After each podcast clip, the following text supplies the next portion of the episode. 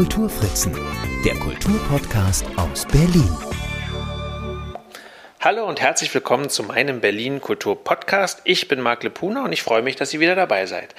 Heute habe ich mir jemanden eingeladen, von dem ich nicht genau weiß, ob er alleine kommt oder vielleicht doch auch zu zweiter ist. Es ist der Entertainer Marc Rudolph, der ganz viel als Maggie B auftritt. Und ich frage mich natürlich jetzt, wer hier eigentlich gerade vor mir sitzt. Hallo, lieber Marc, liebe Hörer und Hörerinnen. Es freut mich, eingeladen zu sein. Und nein, ich bin nicht schizophren. Als einzelne Person bin ich gekommen. Heute habe ich mal die biologische Grundausstattung, den Marc, mitgebracht. Also Marc trifft Marc, das ist ganz äh, wunderbar. Marc, ich habe so ein bisschen natürlich gelesen, wo du herkommst äh, und äh, was du so machst. Du bist Bayer, waschechter Bayer. Das ist für einen Berlin-Kultur-Podcast eine etwas schwierige Sache, aber die Geschichte, was du mit Berlin zu tun hast, ähm, die klären wir auch noch.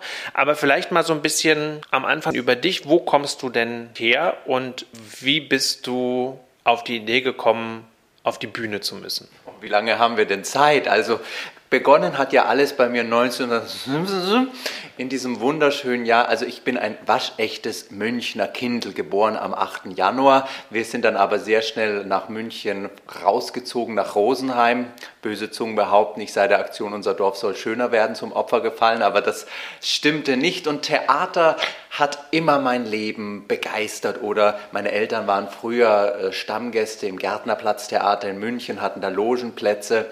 Und für uns als Kinder gab es nichts Spannenderes, als da zu sitzen und zu gucken, wenn der Kronleuchter nach oben gefahren ist. Ich war auch letztens wieder äh, im Gärtnerplatztheater und da ist wieder mir eingefallen, wie schön das ist, dass das so über Generationen weitergegeben werden kann, so die Tradition des Theaters. Ja, und dann gab es äh, verschiedene Theaterstücke, wo meine Eltern uns immer mitgenommen hatten. Eines war Cats in Hamburg. Und da konnte man, jeder, der Cats gesehen hat, weiß, dass man da in der Pause mit den Kindern auf die Bühne kann und dann ein Foto mit einer der Katzen, die da rumspringt, äh, machen darf.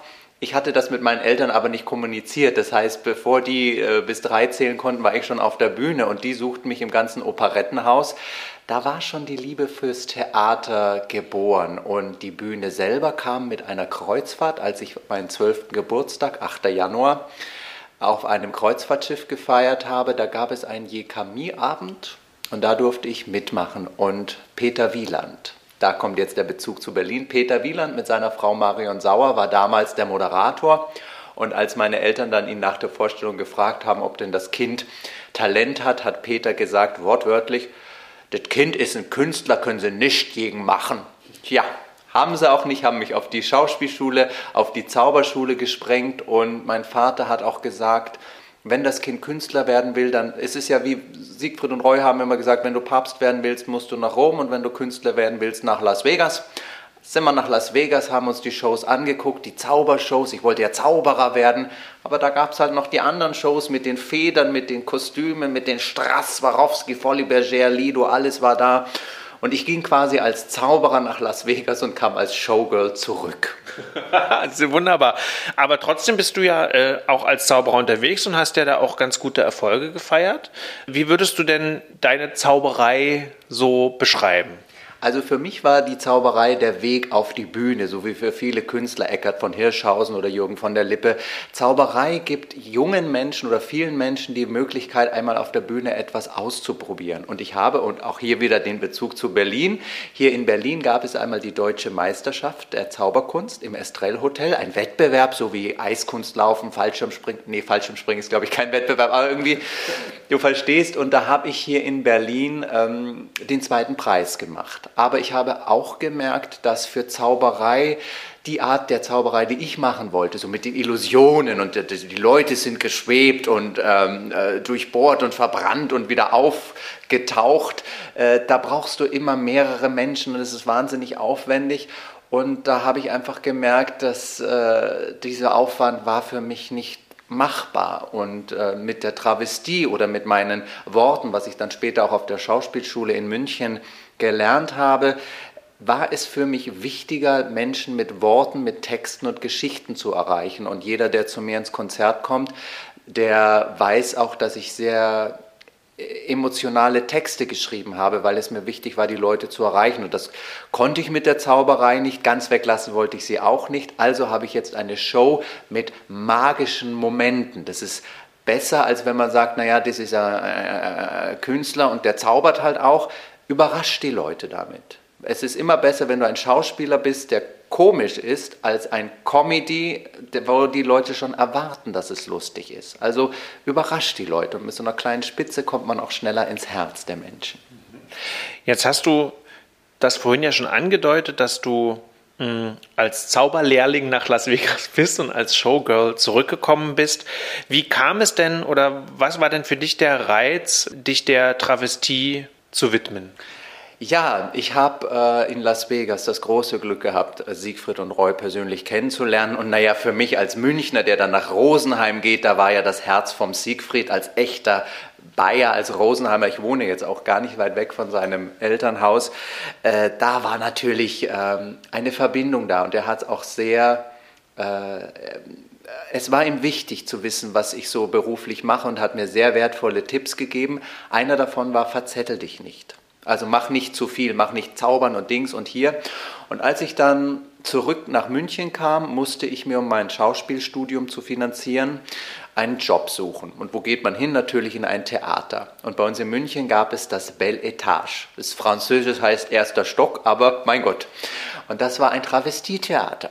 Und da wollte ich eigentlich so ein bisschen Kellnern oder Technik oder was machen, aber der Chef hat schon gemerkt, also zum Kellnern taugst du nichts, Technik machst du auch nicht, weil äh, ich sämtliche Stromanschlüsse falsch gelegt hatte. Aber er sagte, du machst doch diese Zaubergeschichten und wir haben da eine Travestie-Show Petra Doreen. Das war der Münchner Travestiestar, war auch mit Freddie Mercury unterwegs gewesen. Freddie Mercury hat ja damals den liebevollen Titel ähm, Queen Mom of Munich verliehen. Und die hat gesagt, pass auf, da ist ein Jubiläum, da steigst du mit ein, machst deine ein, zwei Zaubersachen, aber ein Fummel musst du auch anziehen. Und ich war hässlich. Ich sah aus wie, ein, wie eine Giraffe auf Glatteis und mit den Schuhen und das ging aber alles nicht.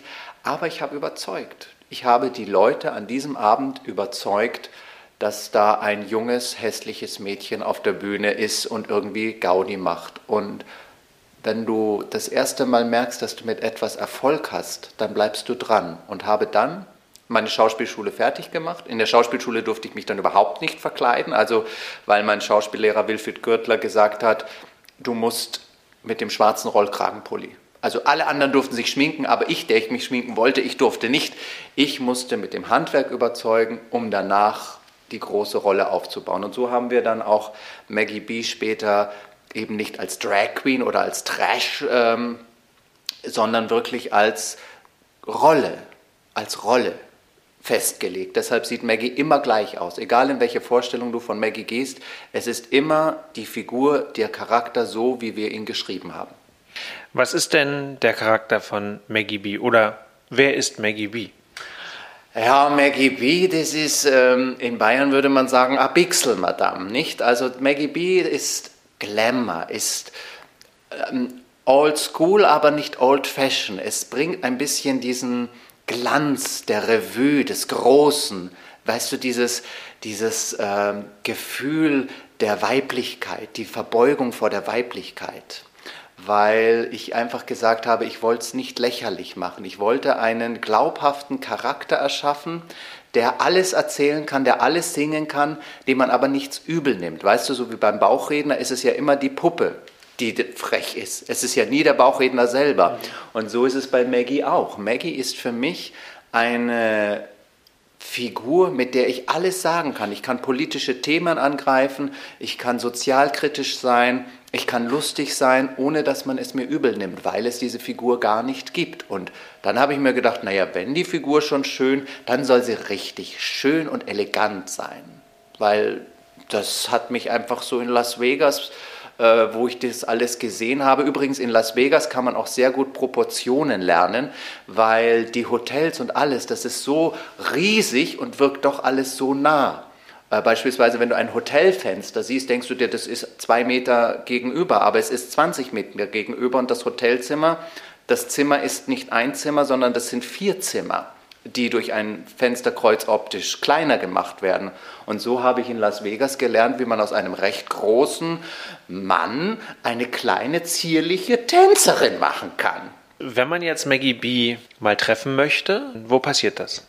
Oh, also äh, das ist ja im Moment durch das große C etwas schwieriger geworden. Termine gibt es immer auf der Homepage www.maggie-b.com. Ich buchstabiere das für alle, weil Maggie wird ein bisschen anders geschrieben, ist die bayerische Schreibweise, also M-E-G-Y, also www.megyy-b.com. Da kann man es sehen, bei Facebook natürlich, Instagram, Monstergram, nee, Monstergram nicht, aber man kann immer auf den äh, sozialen Medien immer aktuelle Spieldaten sehen, wo ich zu sehen bin. Und dann freue ich mich natürlich. Es schön ist es immer, wenn die Leute auch über Jahre, äh, ich bin jetzt 20 Jahre, ich gehe dieses Jahr ins 20-jährige Jubiläum und ich habe wirklich Menschen, die mich seit dieser Zeit ähm, äh, begleiten und das ist unglaublich schön. Ja, das kann ich mir vorstellen, dass ähm, hat denn Maggie B in den 20 Jahren, du hast ja gesagt, sie ist eigentlich immer gleich, aber hat sie denn in den 20 Jahren eine Entwicklung durchgemacht? Jeder macht eine Entwicklung durch. Jede Erfahrung, jedes Erlebnis äh, verändert sich. Und ich habe äh, immer versucht, äh, Maggie in eine, in eine aktuelle Blase zu setzen. Das heißt, Themen, die draußen passieren, bewusst oder unbewusst, kamen auch immer in die Show von Maggie B mit rein. Die einzige Konstanze, Konstante, also das einzige, was mich seit 20 Jahren begleitet, ist Georg Kreisler. Weil Georg Kreisler hätte ja dieses Jahr seinen 100. Geburtstag und Kreisler war auch für mich ein Zuhause, als ich auf die Schauspielschule kam. Weil am Anfang ist ein Schauspielschüler, wir müssen ja uns vorbereiten, du weißt es, man muss äh, Monologe sprechen, Dialoge. Und ich brauchte auch ein musikalisches Zuhause. Und für Brecht war ich zu jung, Brell war schon besetzt, also blieb nur Kreisler. Dieser unbequeme Anzug, der nicht richtig passen möchte und der spitze Stein im Schuh und ich schlüpfe in diesen Schuh und ich schlüpfe in diesen Anzug und ich merke, mir passt er.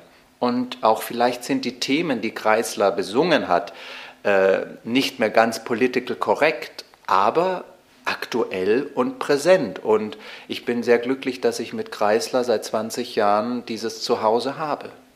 Also du jetzt oder Maggie B? Äh, beide, weil das äh, Schöne ist, ähm, Maggie hat ein ganz anderes Auftreten am Klavier, als ich das habe praktisch ist, wenn ich beruflich unterwegs bin, so wie ich das schon mal auf dem Kreuzfahrtschiff hatte. Ich habe ja auch vor 20 Jahren auf den Kreuzfahrtschiffen angefangen. Also Kollegen sagen ja, ich wäre beim Kreuzzug schon dabei gewesen, aber das stimmt nicht. Ähm, wenn ich ankomme, aber mein Koffer nicht, zum Beispiel letztens, ich flog nach Las Palmas und meine Koffer nach ähm, Los Angeles, da musst du trotzdem arbeiten können. Und da bin ich so glücklich durch die Schauspielschule, kann ich auch als Marc Rudolph auf die Bühne gehen, weil Kreisler ist geschlechterlos. Mit, mit Lola Blau, mit Topsy Küppers. Die Lieder, ich habe die Lieder, die ich singe, immer so gemacht, dass ich sie als Mann und als auch als Frau singen kann. Wobei beides natürlich eine ganz andere Qualität hat. Und ähm, das Schöne ist, dass das Publikum beides akzeptiert. Ich hänge immer noch, ich hänge immer noch so ein bisschen an diesem, also das finde ich sehr interessant, dass du das sagst. Ich hänge immer noch so ein bisschen an diesem Verwandlungsmoment, weil das für mich wirklich etwas ist, was mir ganz fremd ist. Also ich habe ja nun auch viel Theater gemacht, aber eben nie auf der Bühne gestanden, weil mich das selber nicht so gereizt hat, in eine Rolle zu schlüpfen. Ich frage mich gerade bei dieser Art von Verwandlung, dass du wirklich ja dann in hohe Schuhe äh, schlüpfst. Äh, ich weiß nicht, ob du eine Corsage trägst, aber auf jeden Fall, ähm, es gibt einem ja so eine ganz andere Form. Und was mich nochmal da wirklich interessiert, ist die Frage, was diese Verwandlung an sich auch mit dir macht. Äh, die, wie bei jeder anderen Rolle auch. Also ich kann sagen, weil du gerade auf die Corsage, es ist das Zaubermieder von Triumph, das drückt das Fett bis in den Strumpf. Ähm, meine Schuhe, das wird alles angefertigt in München bei Frau Hiegel, weil ähm, Hiegel München, ich habe riesige Füße, ich habe Schuhgröße 46, damit kann ich in Australien Waldbrände austreten. Wichtig war immer, und das lernt man auch auf der Schauspielschule, Maggie B ist eine Rolle, genauso wie äh, Anthony Hopkins, Hannibal Lecter, den Menschenfresser gespielt hat. Er ist ja privat auch kein Menschenfresser. hoffe ich zumindest. Oder so ist auch Maggie B eine Rolle, die ich geschrieben und kreiert habe. Das heißt, ich privat nehme Maggie nicht mit. Das würde nicht funktionieren, sondern Maggie bleibt auf der Bühne. Und es ist ähm, zwei Stunden Vorbereitung, also sich in Maggie zu verwandeln, dauert natürlich länger, als wenn man ähm, eine andere Rolle spielt, weil man das komplette Geschlecht ja verändern muss für diese Rolle. Wichtig ist aber, dass man sie danach auch wieder in die Garderobe oder in den Kleiderschrank sperrt. Und wenn die Leute mich fragen, womit sie Maggie eine Freude mache, sage ich, naja, mit ein paar Mottenkugeln, weil die werfen wir damit rein und dann ist es gut. Weil die Travestie, und das ist halt der Punkt, wenig Schauspieler beherrschen diese Kunst, weil das ist vom, vom Theater nochmal ein ganz anderer äh, handwerklicher Griff, die Kunst der Travestie. Deshalb ist es bei vielen Menschen, weil es so selten ist, in den Köpfen, naja, vielleicht ist da doch mehr dran, aber das darf es von meinem Verständnis her nicht sein, weil die Travestie ist ja auf der Theaterbühne die Darstellung des anderen Geschlechtes, nicht mehr und nicht weniger. Und kommt ja aus dem alten Griechenland, weil die Griechen durften ja nur Männer ins Theater, dann bei Shakespeare sowieso. Und es gibt auch körperliche Merkmale, beispielsweise Hänsel und Gretel, die Hexe. Da brauchst du immer einen großen Mann, der diese Monströsität, äh, wenn du herbringst. Peter Pan ist es genau umgekehrt. Da muss eine Frau, ein, ein, Mädchen, weil jeder Junge, der in dem Alter ist, ist in der Pubertät, der kann Peter Pan nicht spielen. Da wird Peter Pan von einem Mädchen gespielt. Also man muss da auch ähm, die körperlichen Aspekte äh, außer, nicht außer Acht lassen. Und deshalb sage ich immer, wichtig für mich und auch fürs äh, Verständnis der Travestie ist, es ist eine Rolle und sie endet, wenn der Vorhang fällt. Gibt es Vorbilder für Maggie B? Also du sagst ja, du wechselst das Geschlecht. Damit verbunden sind ja bestimmte Dinge und nicht nur dieses, ich schlüpfe in hohe Schuhe und versuche damit so graziös wie möglich zu laufen, was mir gar nicht gelingen würde, sondern ähm, ja, jetzt hat sie diese roten Haare, die erinnern mich zum Beispiel an Milva ja, ähm, gibt es also so äh, für Maggie B auch Vorbilder und wie hast du dich vor allem auf diese Rolle vorbereitet, dann auch die, diese Weiblichkeit so rüberzubringen, dass man nicht auf den ersten Blick jetzt erkennt, weil es gibt ja eben Drag, wie du schon sagst, und es gibt so Trash-Drag, so ja, diesen Tunten-Trash, wo ganz klar ist, dass das, ähm, dass das ja auch eine Ironisierung hat. Bei dir ist es ja aber so, dass es schon der Versuch ist, die perfekte Illusion herzustellen. Damit sind wir wieder bei der Zauberei. Also, wie hast du dich quasi darauf vorbereitet, ähm, dass Maggie dann auch so funktioniert? Das war ein langer Prozess. Und zwar, als ich dann festgestellt habe, eben, dass das Erfolg hatte mit der Travestie, was wir da gemacht haben. Und weil ich sehr wenig Alkohol trinke in meinem privaten Leben. Gut, Leute, die mich jetzt näher kennen, die werden jetzt sagen, was, da haben wir aber anders mit unserer kleinen Norgal Uschi erlebt. Äh, ich vertrage wenig Alkohol, außer Champagner. Das muss man schon an dieser Stelle mal sagen. Äh, da habe ich wirklich das Glück gehabt, mit guten Regisseuren und ähm, Make-up-Designern. Stefan Winkler ist einer meiner besten Freunde, ist ein hervorragender Make-up-Designer, der das Handwerk der Perücken äh, knüpfen, also Perückenherstellung und Make-up mit dem habe ich zusammengesessen. Wir haben lange geguckt und da kam auch Farb- und Stilberatung mit dazu. Also der Körper bringt eigene Pigmente mit, die kann man durch kein Make-up verändern. Du musst deine Körper, das, was der Körper mitbringt, aufgreifen. Wenn du es nicht aufgreifst, dann sieht es eben, da merken die Leute, da passt was nicht. Deshalb diese roten Haare, weil ich auch einen sehr kupfrigen Haartyp habe und so auch das Make-up angelegt.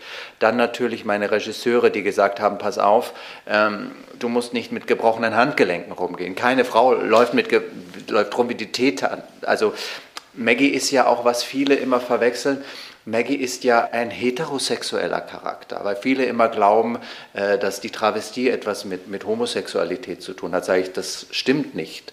Travestie ist, du schaffst eine Rolle. In dem Fall Maggie eine heterosexuelle Frau. Also warum soll Maggie über Geschichten von Homosexuellen sprechen? Das machen auch viele Kollegen, die halt dann auf die Bühne gehen und dann ähm, als Frau äh, über Männer sprechen und sich selber als Mann. Also du musst wissen, was du willst. Also Maggie, eine heterosexuelle Frau als Rolle geschaffen, die ähm, durch eben Schminke und die Kostüme, meine Mom ist ja gelernte Schneiderin, das alles so hinbekommt, dass es diese Illusion bringt. War viel Arbeit und wir sind ja heute noch nicht fertig. Ich arbeite jeden Tag. Wir haben ja alle Shows auf Video und manchmal sitze ich vorm Fernseher und denke mir, oh, oh, was hast du denn jetzt da schon wieder gemacht?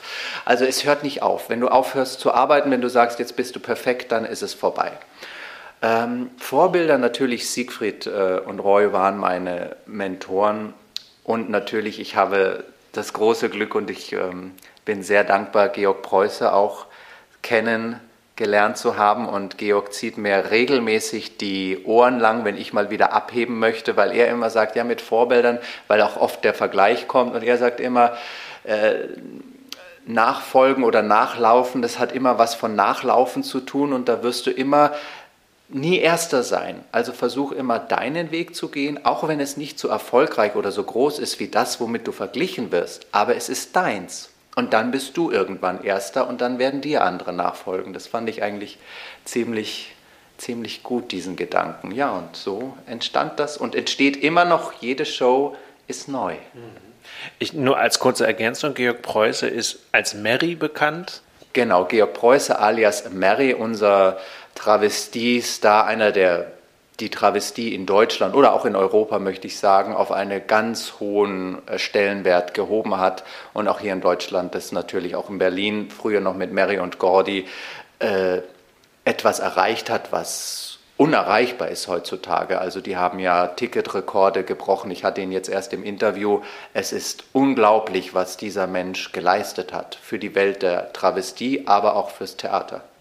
Jetzt hast du ein gutes Stichwort gesagt, du hast nämlich Interview gesagt und damit kommen wir darauf, dass wir ja doch auch einiges gemeinsam haben, unter anderem, dass wir beide eine Radiosendung auf Alex Berlin haben, du aber grundsätzlich Radio machst äh, in diversen Formaten vielleicht und nicht nur du, sondern auch Maggie B, ja, muss man sagen. Vielleicht erzählst du noch mal, wie es dazu gekommen ist und was du da genau machst.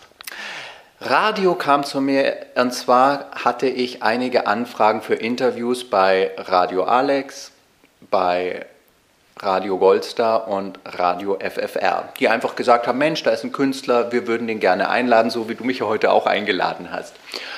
Und dann kam das große C und die Theater schlossen und es war nicht mehr möglich, Kultur anzubieten. Natürlich fehlte mir als Künstler und allen Schauspielern das Publikum, ich habe aber auch sehr schnell gemerkt, dass das umgekehrt genauso ist. Das heißt, die ganzen Theatergänger, die ganzen Leute, die gerne und regelmäßig ins Theater gehen, denen fehlte das Theater genauso. Und dann haben wir überlegt, sage verdammt nochmal, wenn wir schon nicht ins Theater können, was können wir machen? Und den Knopf am Radio, den kann jeder andrehen.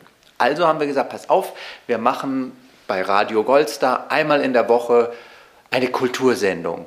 Und äh, da bringen wir dann alle Themen, alle Musicals und äh, vielleicht schaffen wir es sogar, den ein oder anderen Künstler äh, zu interviewen und einfach den Leuten Kultur, dass, dass die das nicht vergessen. Und wenn die das Radio anmachen, und dann kommt Oklahoma und da kommt My Fair Lady und dann kommt äh, Hello Dolly. Und das war ein Riesenerfolg. Ja, wir dachten, wer wird das hören? Ich dachte, na ja, vielleicht erreichen wir ein, zwei, aber nein, es schlug ein wie eine Bombe. Wir haben wirklich einen Nerv getroffen. Und dann, was auch sehr spannend ist, das geht jetzt schon ein Jahr, ich habe eigentlich die perfekte Dokumentation über das große äh, Leben der Kunst während Corona, weil ich habe darüber berichtet, wo die Theater zu waren. Ich habe alle Pressemitteilungen vorgelesen vom Friedrichstadtpalast, wie die die Eröffnung mit der neuen Show machen wollen, mit dem Schachbrettmuster. Ich habe jede Klimaanlage, die eingebaut wurde, besprochen bei den Theatern.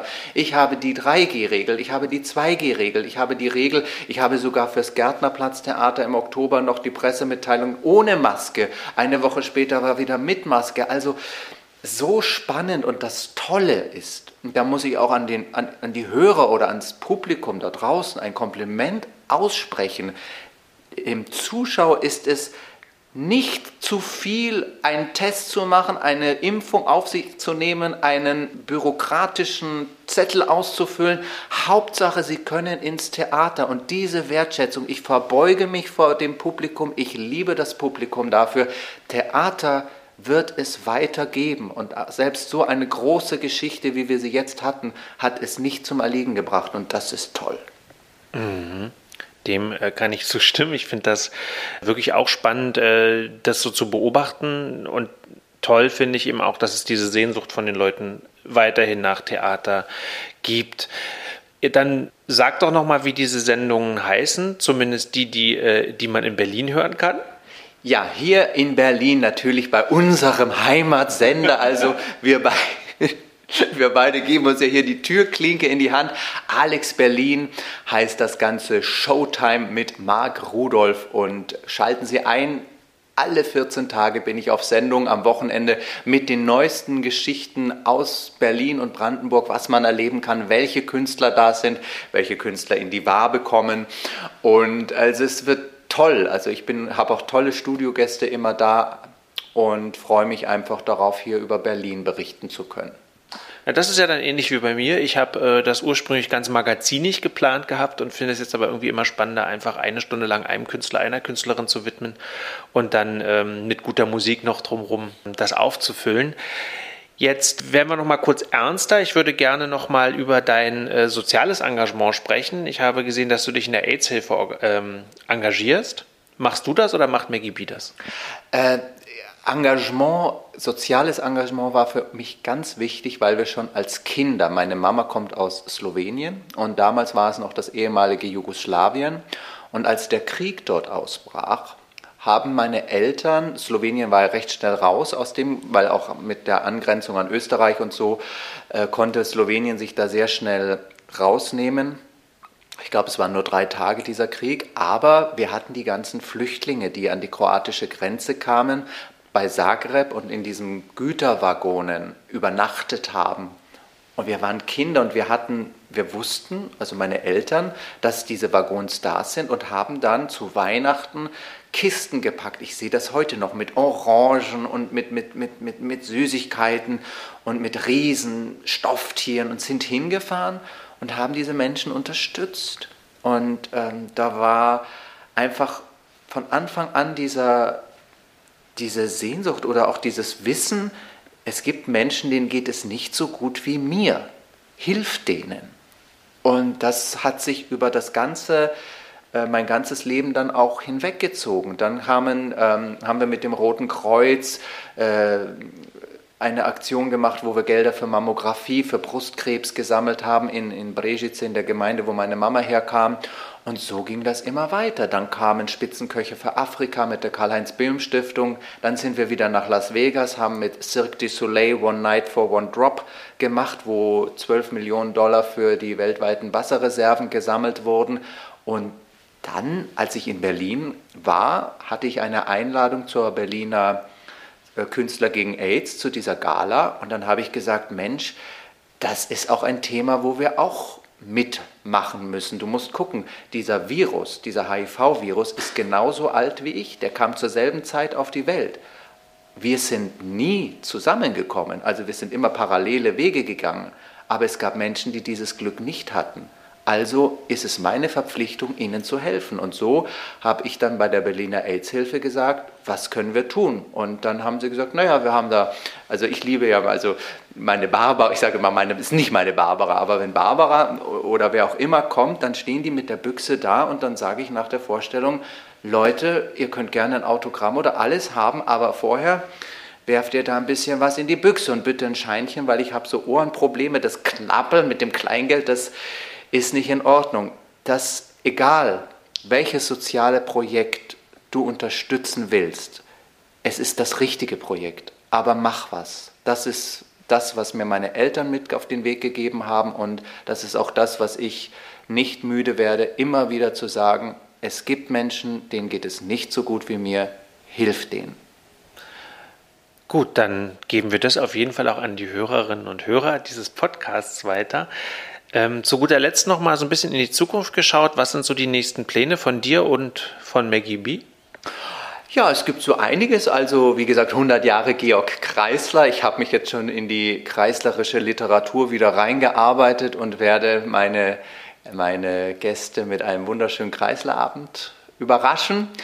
Dann sind natürlich noch die, ein paar Kreuzfahrten. Ich darf wieder aufs Schiffchen gehen, ne, als sozusagen da über die sieben Weltmeere schippern und auch da Menschen glücklich machen. Das mache ich ja seit 20 Jahren. Und hier in Berlin wird sich auch das ein oder andere Theater sicher wieder finden. Aber das sei natürlich an dieser Stelle wieder mit dem großen C verbunden. Aber ich bin mir ziemlich sicher, dass wenn nicht die Kultur sich ähm, wieder entfalten wird, hier auch ein Plätzchen finden werde. Dann klopfe ich mal auf Holz, was wir hier haben. Sehr gut. Äh, vielen Dank für das Gespräch, Marc. Ich freue mich, dass ich jetzt äh, Maggie Bier ein bisschen kennenlernen konnte, dass ich vor allem dich auch ähm, ein bisschen näher kennenlernen konnte.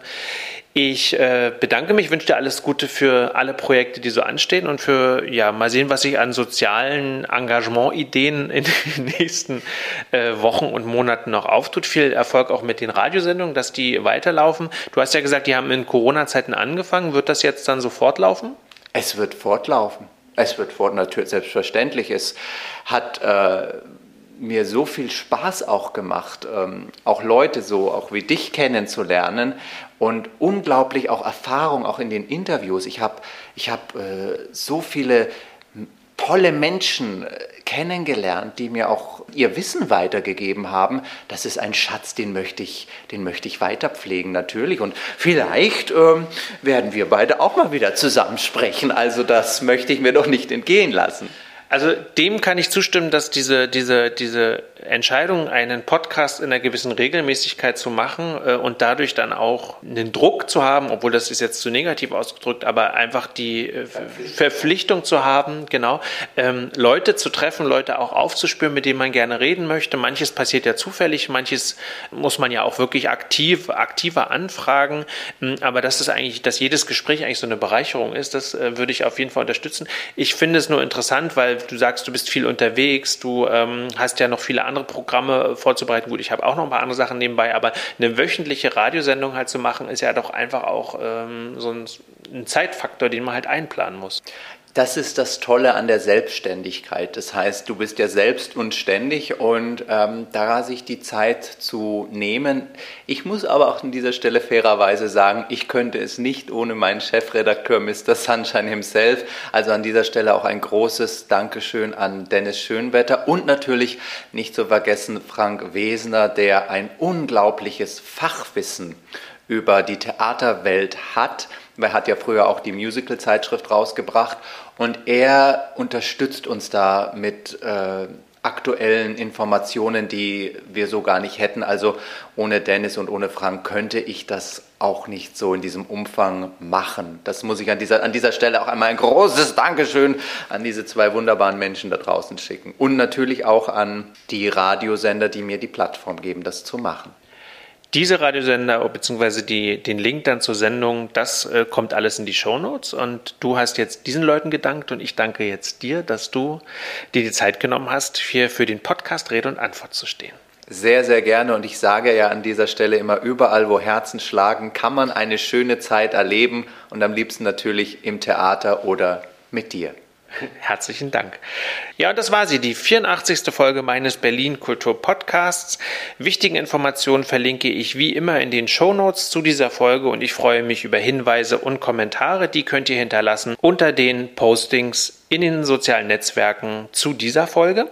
Und ich freue mich auch über Mails mit Themenvorschlägen zum Beispiel. Also wenn ihr eine Idee habt, wen ich noch interviewen soll, dann schreibt mir an mark mit c.kulturfritzen.net. Und mir bleibt es nur noch zu sagen, vielen Dank fürs Zuhören. Ich bin Marc Lepuna und freue mich schon auf die nächste Folge.